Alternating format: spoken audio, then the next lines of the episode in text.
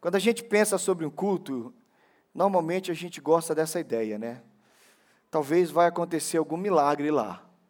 Porque eu preciso de milagre, você também precisa de milagre. Todos nós aqui precisamos de milagre. Dificilmente alguém numa igreja, numa congregação como essa vai dizer: Eu não estou precisando de nenhum milagre. Nós precisamos de milagres, nós, nós necessitamos de ações sobrenaturais de Deus na nossa vida. Qual é a definição bíblica para milagre? Milagre é uma intervenção de Deus no curso natural da história. Essa enfermidade, ela vai te levar a algum momento muito difícil, muito complicado. Ela não tem cura. O médico diz: não tem jeito, você vai com ela até morrer. Esse é o caminho lógico da situação. Deus, quando faz o milagre, ele intervém, ele entra naquilo que seria a lógica, a razão, o caminho natural, e ele muda e cura e faz a coisa mudar. Você está nessa nação, você não tem direito a papel, você não tem documento, e parece que aparentemente nada que vai acontecer vai resolver a tua vida ah, como imigrante nessa nação, teu status imigratório. Então esse é o curso natural, não tem jeito, não tem saída. Milagre é quando Deus entra nesse caminho que parece que não tem jeito, e a coisa se soluciona. E você diz: o curso natural da história foi mudado. Milagres. Quantos creem em milagres? Eu creio. E o, milagre, o, maior, milagre de, maior milagre de, todo, pelo, pelo, de todos, pelo menos é o que a, a, a teologia tem nos ensinado, é a conversão e a salvação. O milagre mais incrível que pode acontecer é alguém que está a passos largos, caminhando para o inferno, vivendo uma vida perdida, viciado no pecado, viciado numa conduta perigosa. Quando essa pessoa, quando a sua tendência, quando a sua inclinação, quando tudo nele é para o pecado, vem a graça de Deus, alcança esse sujeito, ele muda de direção, e quem estava indo para o inferno começa a ir para o céu. Esse é o maior milagre de todos. O maior milagre de todos é uma multidão de pecados serem cobertos pelo sangue de Jesus. Se os teus pecados foram cobertos pelo sangue de Jesus, você experimentou o maior de todos os milagres. E glória a Deus por isso. Cuidado. Cuidado para você não achar que o maior milagre é aquele outro. Não, o maior milagre já aconteceu. Quem é que recebeu Jesus como Senhor da sua vida? Aleluia. Quem teve os pecados perdoados? Quem estava indo para o inferno está indo para o céu agora? Quem tem certeza da sua salvação diz amém. Então isso é milagre. Qual seria o segundo milagre? Aí na, na ordem, né? Depois do milagre da salvação, qual seria o, o segundo maior milagre? Talvez o cego ver. Eu era cego e agora vejo. Ou talvez o mudo falar, o mudo abrir a boca e quem nunca falou começar a dizer palavras compreensíveis. Talvez o surdo ouvir, o paralítico dar um salto e começar a dançar. Não. Talvez o maior milagre seja a, a ressurreição de um morto. Estava morto na pedra, corpo gelado, sem batimentos cardíacos, e a pessoa voltou à vida. Sabe que eu posso dizer que esse é o segundo maior milagre? Eu estava pensando, sabe, irmãos, sobre nós crentes, e eu estou convicto no meu espírito que depois do milagre da salvação, o segundo maior milagre que a gente pode ver é ver um discípulo ou uma discípula verdadeira de Jesus amadurecendo e se tornando mais semelhante ao seu Senhor. Talvez você queira ver mortos ressuscitando, mudos falando, surdos ouvindo, paralíticos saltando. Mas o milagre que nós temos cada vez menos visto é uma pessoa de vida transformada. As igrejas estão cheias de pessoas que vivem de aparência. Aliás, esse é o perigo da nossa geração.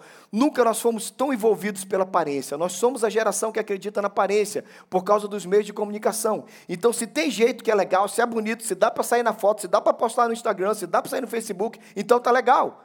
Nós estamos sendo enganados e nós estamos nos enganando, acreditando nas aparências. O que eu quero que você acredite em mim? Eu quero que você acredite que eu estou mostrando no Instagram. como eu quero que você veja a minha vida? É o que eu estou postando no Facebook. Acredito que eu sou feliz, acredito que eu sou rico, acredito que eu estou contente, acredito que eu estou bem, acredito que eu estou no máximo, no ápice da minha vida. Acredite, acredite, é tudo mentira. Porque a aparência não garante a realidade. Aí que entra a nossa crise, irmãos. Nós estamos achando que a aparência garante a tranquilidade da nossa alma e estamos vivendo a geração talvez mais vazia de todos os tempos. Seca, a casca é bonita, o interior é decepcionante. Você quer ver um milagre maravilhoso? Eu também quero. O milagre maravilhoso é alguém mudar de vida. Milagre maravilhoso é um discípulo começar a aparecer mais com Jesus a cada dia. O milagre mais maravilhoso se chama transformação. Depois do milagre da salvação, o segundo milagre mais tremendo é a transformação da mente e do coração. A mente, porque a maneira de pensar mudou, e o coração, porque as emoções, os sentimentos, as inclinações mudaram. Irmãos, nós precisamos ver milagres. Diz amém, igreja. Mas o milagre que a gente quer ver, e é claro que é muito bom ver o paralítico saltar, o mudo falar, o surdo ouvir, mas o milagre maravilhoso que a gente precisa ver é a gente ímpia deixar de ser ímpia e se tornar crente de verdade. Maravilhoso é o milagre quando a nossa inclinação carnal é transformada pela glória de Deus, não só na aparência. O milagre que a igreja precisa ver é um homem ser transformado cada vez mais na semelhança do Senhor Jesus. É uma mulher cada dia ficar mais parecida com Cristo. É um jovem cheio do Espírito Santo. Isso é milagre. E parece que a gente se acostumou com esse evangelho, evangelho bonitinho, evangelho da, do Instagram. E nada contra, a gente usa, mas a gente tem que usar para pregar o evangelho, não para mostrar. Gente, a grande marca do evangelho era mudança. Tinha uma música de carnaval que pensava que estava zoando conosco, e sinceramente eu nunca discordei da música. Era uma música do Asas que dizia, do Asas Jaga que dizia assim: Eu era um bêbado, vivia drogado, encontrei Jesus. Na casa do Senhor não existe Satanás. Eu não discordo de nada da música. Primeiro que aqui não tem Satanás mesmo. Se entrar, vai embora em nome de Jesus. E na cabeça do cara que fez a música para zoar a gente, ele estava seguindo o padrão que os crentes deram por anos. O padrão old fashion, que é muito bom, por sinal. Não bebo mais, não uso mais droga, mudei de vida e não tenho nada com Satanás. O que está errado a música? Agora sim, eu era um bêbado, vim para a igreja, continuo bebendo toda semana. Então, que evangelho porcaria é esse que você está vivendo? Você era bêbado no mundo, continua bêbado na igreja. Vivia drogado, continua usando droga, dando os beques. Que transformação é essa? Que não muda a vida. Que evangelho fraco é esse que a gente está vivendo, gente? Encontrei Jesus, encontrei Jesus na casa do Senhor, existe Satanás. É um bando de crente vendo zodíaco, vende horóscopo, dando olhada no tarô. Vá se converter em nome de Jesus. Vira crente. Crente não tem nada com carta de tarô e não olha zodíaco. Não tem horóscopo na minha vida. Quem manda em mim é o Senhor. Onde se viu? Sai, você é de Sagitário. Aí tem Ares, vá se converter, rapaz. Parece que a gente parou de mudar. Parece que nós paramos de ser transformados. Não dá mais para cantar a música do Asas de Águia. Eu era um bêbado, vivia drogado. Gente, está na hora de mudar de vida. Nós precisamos de milagres, irmãos. Milagres que a igreja precisa experimentar é a transformação verdadeira de um crente. Pega a visão, irmão, em nome de Jesus. Diz amém. Como é que a gente sabe que alguém foi transformado? É a leitura bíblica que você vai fazer comigo. Pode ler na tela, depois você lê na sua Bíblia, vamos juntos? Mas o fruto do Espírito é paz, longanimidade, benignidade, bondade, fidelidade, mansidão. Irmãos, não existem milagres mais maravilhosos que esse. Engraçado que no grego não tem nada de errado na, na, na, na concordância. A concordância está dizendo fruto e vem um bando de palavras. Está no singular, não está no plural no grego. Mas os frutos do Espírito, não. No grego original está no singular. O fruto é como se fosse uma grande tangerina com vários gomos. E tudo isso aqui tem a ver conosco. Irmãos, se nós queremos milagres, nós precisamos do milagre em nome de Jesus que mude a nossa vida e a gente começa a dar o fruto do Espírito. A gente precisa dar o fruto do Espírito, gente. Precisa alguma coisa acontecer na nossa vida. E olha, querido, antes que você ache que parece tão, pareça tão difícil, eu tenho uma, eu tenho uma notícia maravilhosa para te dar. Você não tem como dar o fruto. O fruto do milagre, esse fruto de, de você amar, amor, bondade, longanimidade, benignidade, bondade, fidelidade, mansidão, domínio próprio. Eu não consigo, você não consegue também. Aleluia. Eu tenho essa boa notícia para te dar: você não consegue dar o fruto por você mesmo. Você não tem capacidade. Tranquilize seu coração. Jesus nos disse uma coisa que deve estar no nosso coração. Você pode ler comigo? Nenhum pode dar fruto se não permanecer. Vocês também não podem dar frutos. Eu não produzo fruto, você não produz fruto. O fruto é do. Não entendi. O fruto é do. Fala, crente. Tá, se o fruto é do Espírito, quem produz? Quem produz é o Espírito Santo. Aí que vem a boa notícia: o Espírito Santo pode produzir isso dentro de você. Porque, irmãos, ninguém consegue. Imagina, pensa numa daqueles. Imagina, domínio próprio. Ah, vou produzir domínio próprio em mim. Vamos embora. Agora eu vou ficar uma pessoa cheia de domínio próprio. Querida, a gente não tem coisa que você não produz. Nós não temos como produzir nós mesmos, mas o Espírito produz. Deixa eu te falar uma coisa sobre a presença do Espírito Santo. O Espírito Santo está nesse lugar. E o Espírito Santo está sobre a sua vida. Mas talvez o Espírito Santo esteja travado aí dentro de você. A gente precisa entender que a, operação do Espírito Santo é algo que todo crente precisa ter. Amém. Como é que era o Antigo Testamento? A gente esquece que o Antigo Testamento é inferior ao Novo Testamento. A Bíblia diz que a Antiga Aliança é inferior à Nova Aliança. A Nova Aliança é muito superior. É o que a Bíblia diz lá em Hebreus. No Antigo Testamento diz que o Espírito Santo vinha sobre um homem. Pá, calma. E o Espírito Santo vinha e saía. Dizia-se que estavam os filisteus atacando o povo de Israel. Aí o Espírito do Senhor vinha sobre Sansão, enchia Sansão de força, Sansão ia lá, vencia, quebrava as portas da cidade, acabava o Sansão, voltava a ser o Sansão. O Espírito Santo vinha sobre o profeta, o profeta profetizava, o Espírito Santo vinha sobre o, o, o, tangedor e ele cantava, o Espírito Santo vinha sobre Davi e ele louvava, mas o Espírito Santo não ficava. E voltava, presta atenção, Jesus olha então para os seus discípulos e diz: Eu vou, porque se eu não for, o Consolador não. Por que, que ele está falando isso? Se o Espírito Santo já estava no Antigo Testamento, se o Espírito Santo já fazia parte da vida da igreja, se o Espírito Santo já estava lá no Antigo Testamento com Davi, com Moisés, com Elias, o que é que tem de novo no Novo Testamento? Que me perdoe a repetição. O que existe de diferente, de especial nessa vida do Consolador? Ele veio e ele fica. E se ele fica, tem que fazer diferença. Irmãos, a ação do Espírito Santo sobre Sansão não é nada perto da ação do Espírito Santo sobre a vida do Rodrigo. Você pensou nisso? Eu estou falando sério. Gente, nós estamos falando da terceira pessoa da Trindade. Deus não é um Deus de brincadeira. Deus enviou a glória, o poder, a majestade dele sobre você. Deus habita em você. Deus habita, Deus habita em você, e Ele quer em você gerar fruto. O Espírito Santo já não é como no Antigo Testamento. Ele não vem e vai, ele veio e está morando dentro de você. Agora que você crê nisso, ou entende isso, eu te pergunto: por que, que o fruto não está vindo?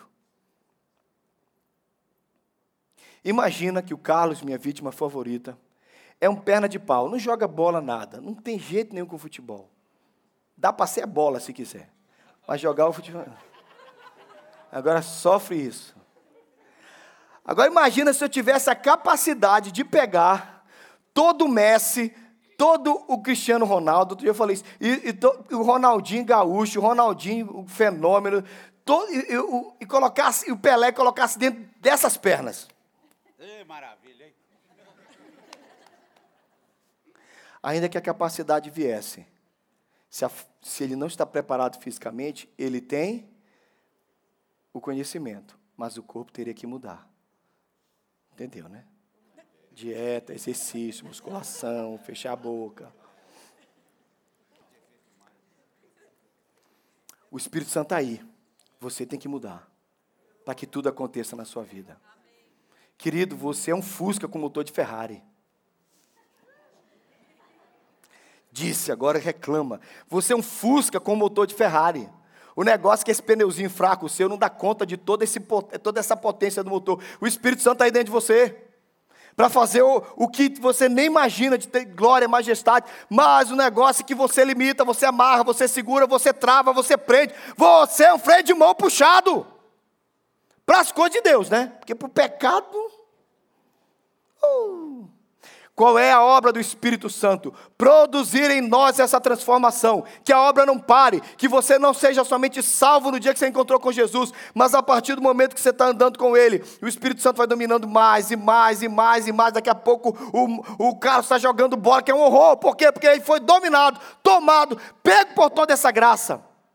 Querido, o que Deus quer fazer conosco é nos dominar pelo poder do Espírito Santo. E o que nós fazemos todos os dias é dizer para o Espírito Santo: não. Não, não. Eu sei, que eu, tenho que, eu sei que eu tenho que amar, mas eu estou com raiva. Eu sei que tem que ter domínio próprio, mas eu quero comer demais. Eu sei que eu tenho que ter mansidão, mas eu estou querendo sentar a mão na cara dela. Eu sei, eu sei. Querido, você está numa briga com quem você não devia brigar, porque quem quer te ajudar quer mudar a sua vida. Aceita a obra do Espírito. Aceita o mover do Espírito, aceita o milagre do Espírito. Deus tem um processo com você. Deus olha para você, Ele quer mudar a sua vida. E Ele tem um projeto para a sua vida. There is a blueprint. Existe um projeto, existe uma planta, existe algo que Ele quer fazer na sua vida. E esse projeto se chama Jesus Cristo. Ele quer fazer você semelhante a Jesus. Aceita isso. E depois que você aceita, você se empolga com essa possibilidade. Querido, seu marido vai ser uma bênção. Minha, meu irmão, sua esposa vai ser maravilhosa. Seu filho vai ser melhor. Seu casamento vai ser melhor. Sua casa vai ser uma bênção se você se render ao poder do Espírito Santo. Amém? Quantos querem? Eu também quero. Eu não quero atrapalhar, não, irmão. Eu não quero ser um freio, eu quero, não quero ser um freio de mão puxado para a ação do Espírito Santo. E isso vai acontecer quando você disser Espírito Santo. Vem controlar a minha vida. Vem controlar meu viver. Lembra como os nossos irmãos no passado cantavam? Alguém lembra de um canto que dizia assim: Espírito, Espírito, do Santo de Deus. Como é que dizia a, a estrofe? Vem controlar todo o meu ser, vem dirigir o meu. Vamos na ordem? O meu pensar, o meu o meu sentir, o meu agir. Olha o que, é que os crentes estavam orando antigamente: controla o meu falar, controla o meu agir, controla o meu pensar, controla o meu sentir. Senhor, toma conta de mim. Era assim que os nossos crentes oravam. E hoje a gente canta Instagram, Instagram, vem controlar todo o meu ser. Ah! Ah! A gente acaba sendo dominado por um padrão de vida que não é nosso, controlado por vidas que não são as nossas. Gente está dizendo para nós o tempo inteiro: são 300 milhões de contos. Cara, eu não consigo, ah, eu abro. É um bando de gente me dizendo o que fazer. Eu estou para ficar doido. Se abre um negócio assim, trate mal as mulheres, trate bem as mulheres. Não pode ter trans, pode ter trans. É contra o feminismo, é a favor do feminismo. Mata, morre. Eu sou de esquerda, eu sou de direita. Gente do céu, vocês estão no mesmo mundo que eu estou? Não é assim? Você faz um negócio assim, tem um cara falando de um lado, você vira, tem um negócio falando do outro, totalmente diferente. Ah, homofobia é crime, eu não sei o que, mas vira o outro. Ah, a gente precisa ensinar os homens a ser homem. Eita. Ninguém se entende. É um povo doido, tentando falar na nossa, na nossa mente o tempo inteiro. Mas aí, chega a hora que você para e você diz: Deus, eu vou parar de fazer assim eu vou começar a fazer assim. Você está fazendo muito assim. Você está precisando fazer mais assim.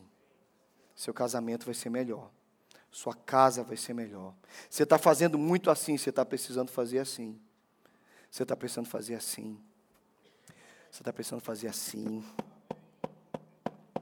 Muda essa mente.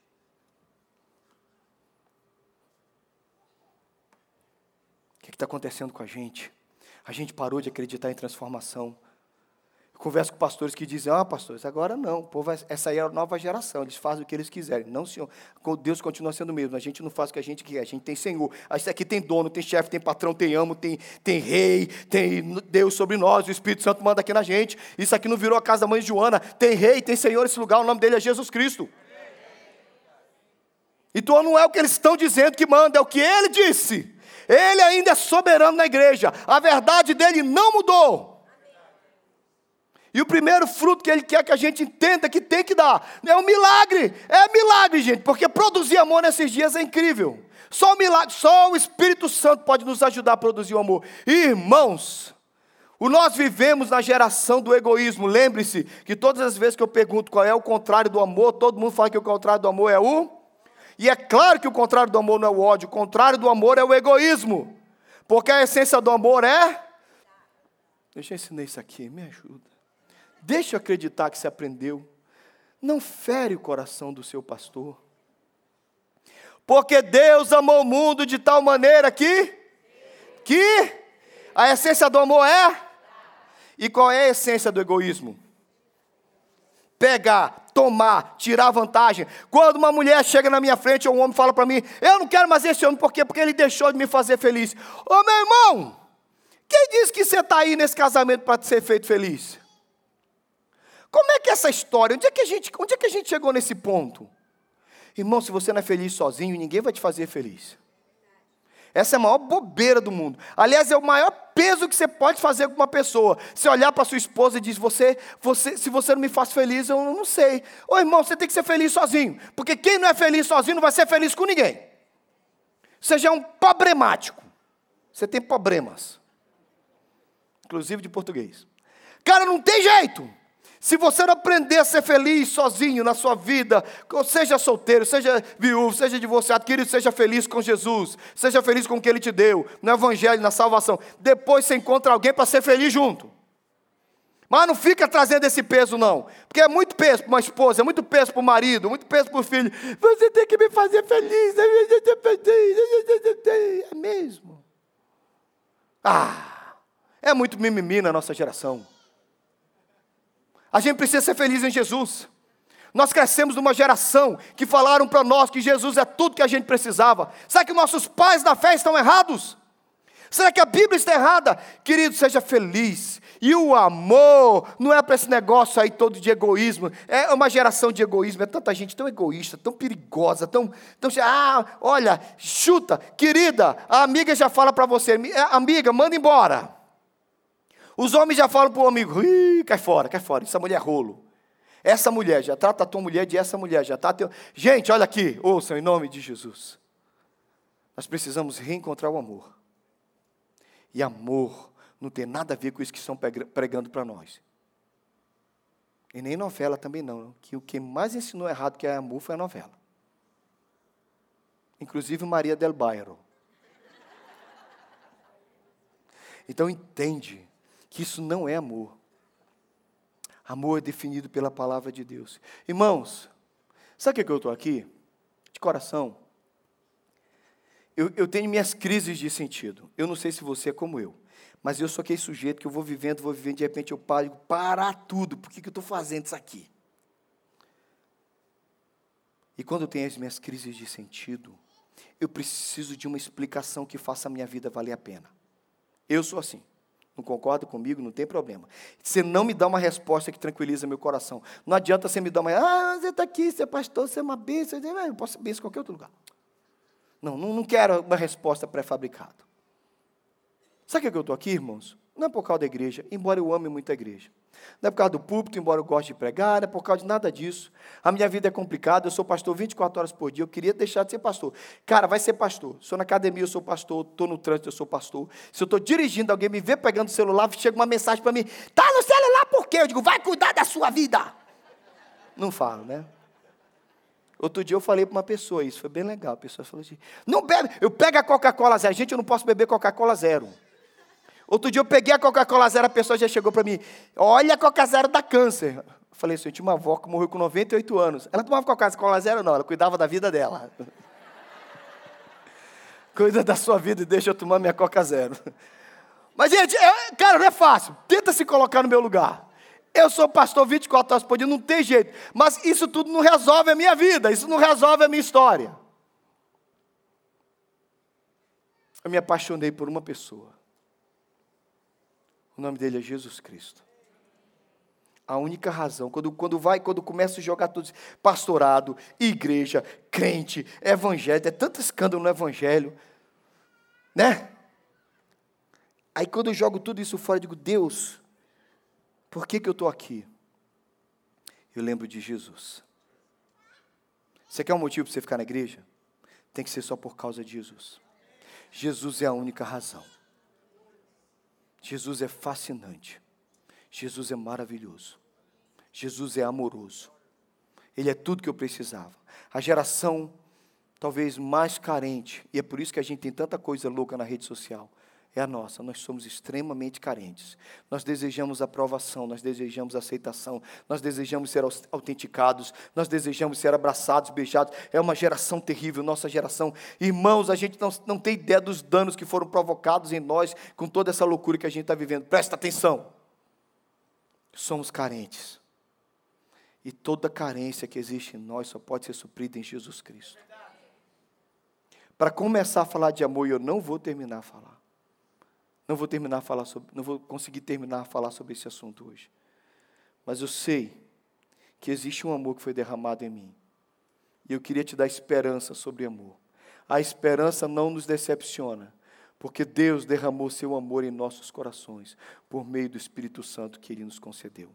O fruto do amor que nós precisamos dar o fruto que eu preciso dar para minha esposa, para o meu filho, para minha amiga, para o crente da minha igreja, para o sujeito que buzinou atrás de mim no trânsito, para a pessoa que olhou para mim, para o hater, para todas essas pessoas, a única forma de eu dar esse amor.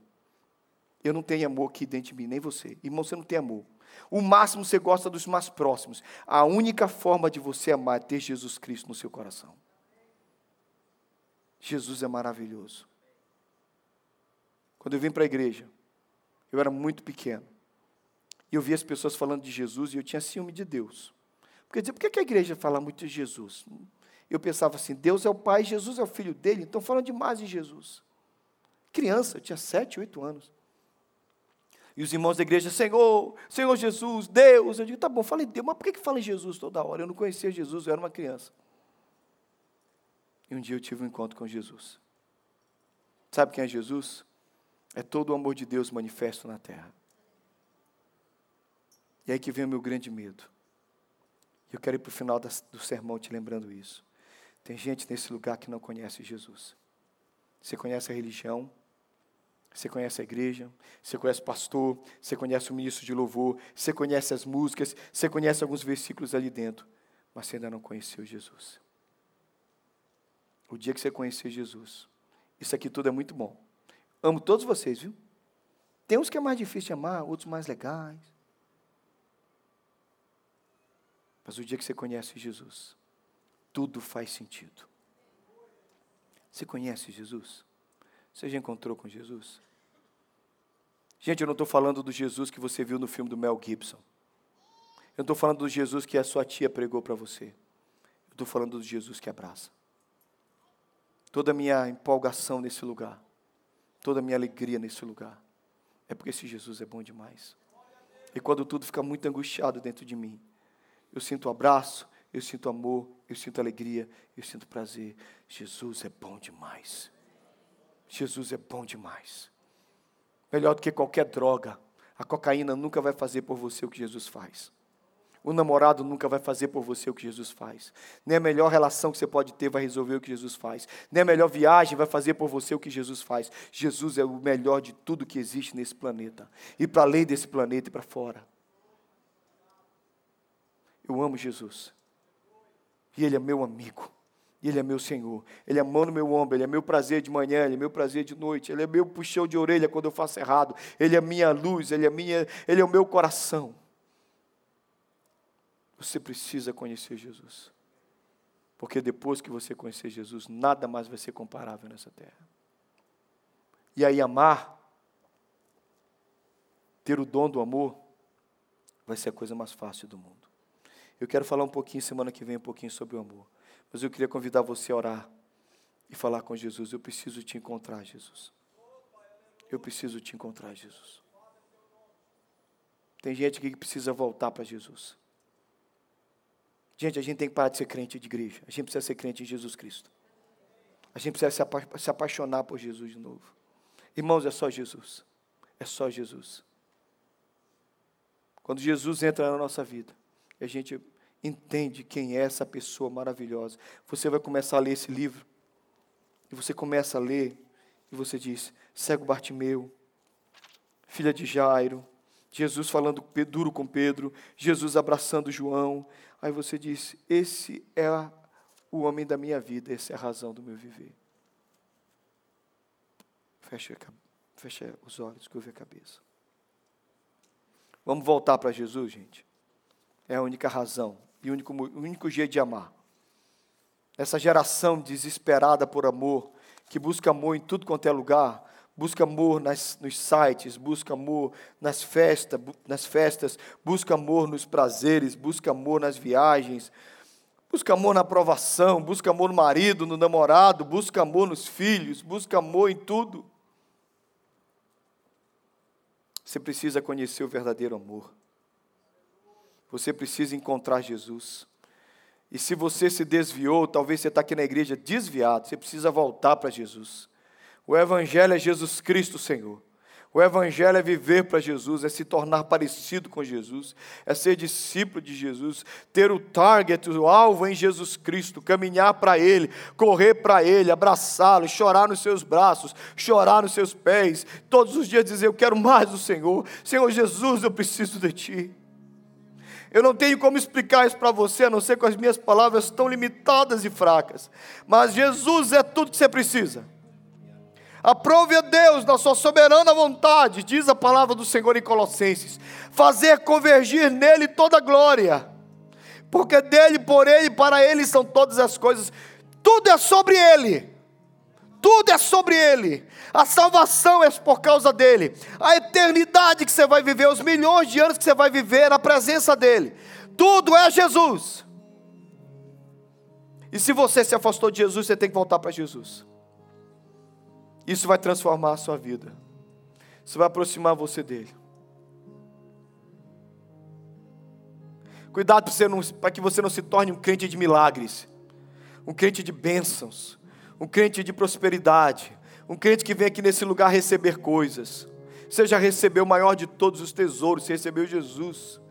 Contente-se com a maior de todas as riquezas. Alegre-se, todas as outras coisas vão vir naturalmente na sua vida.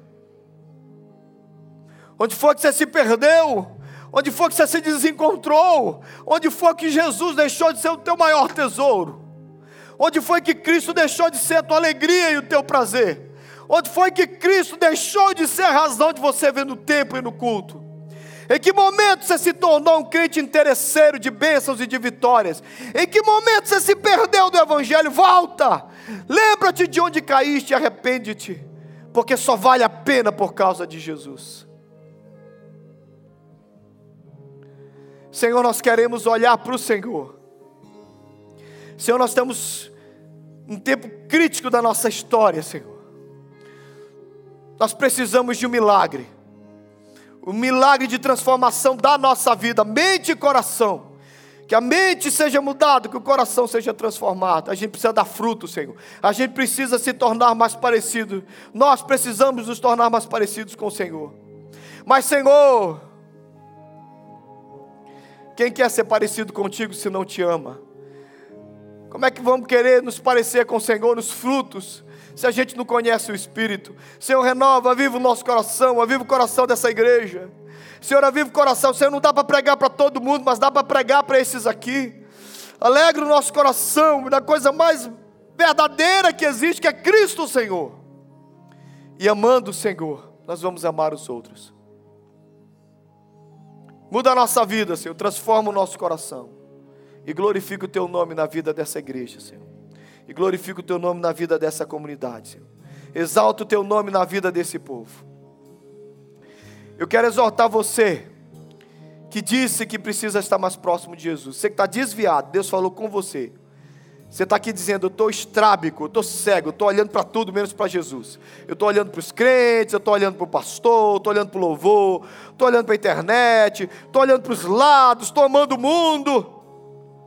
E essa manhã o Espírito Santo está dizendo: olha para Jesus e volta para Jesus. Eu quero propor você que você volte para Cristo. Eu quero propor você que você volte a Jesus, o teu maior e primeiro amor. E que você diga: sim, Jesus, o Senhor é razão tudo mais vai perder a luz e o brilho, porque o Senhor é bom e é o Senhor que eu quero. Vamos voltar para Cristo, amém? Vamos ficar de pé. Você faz a sua oração aí se você precisa.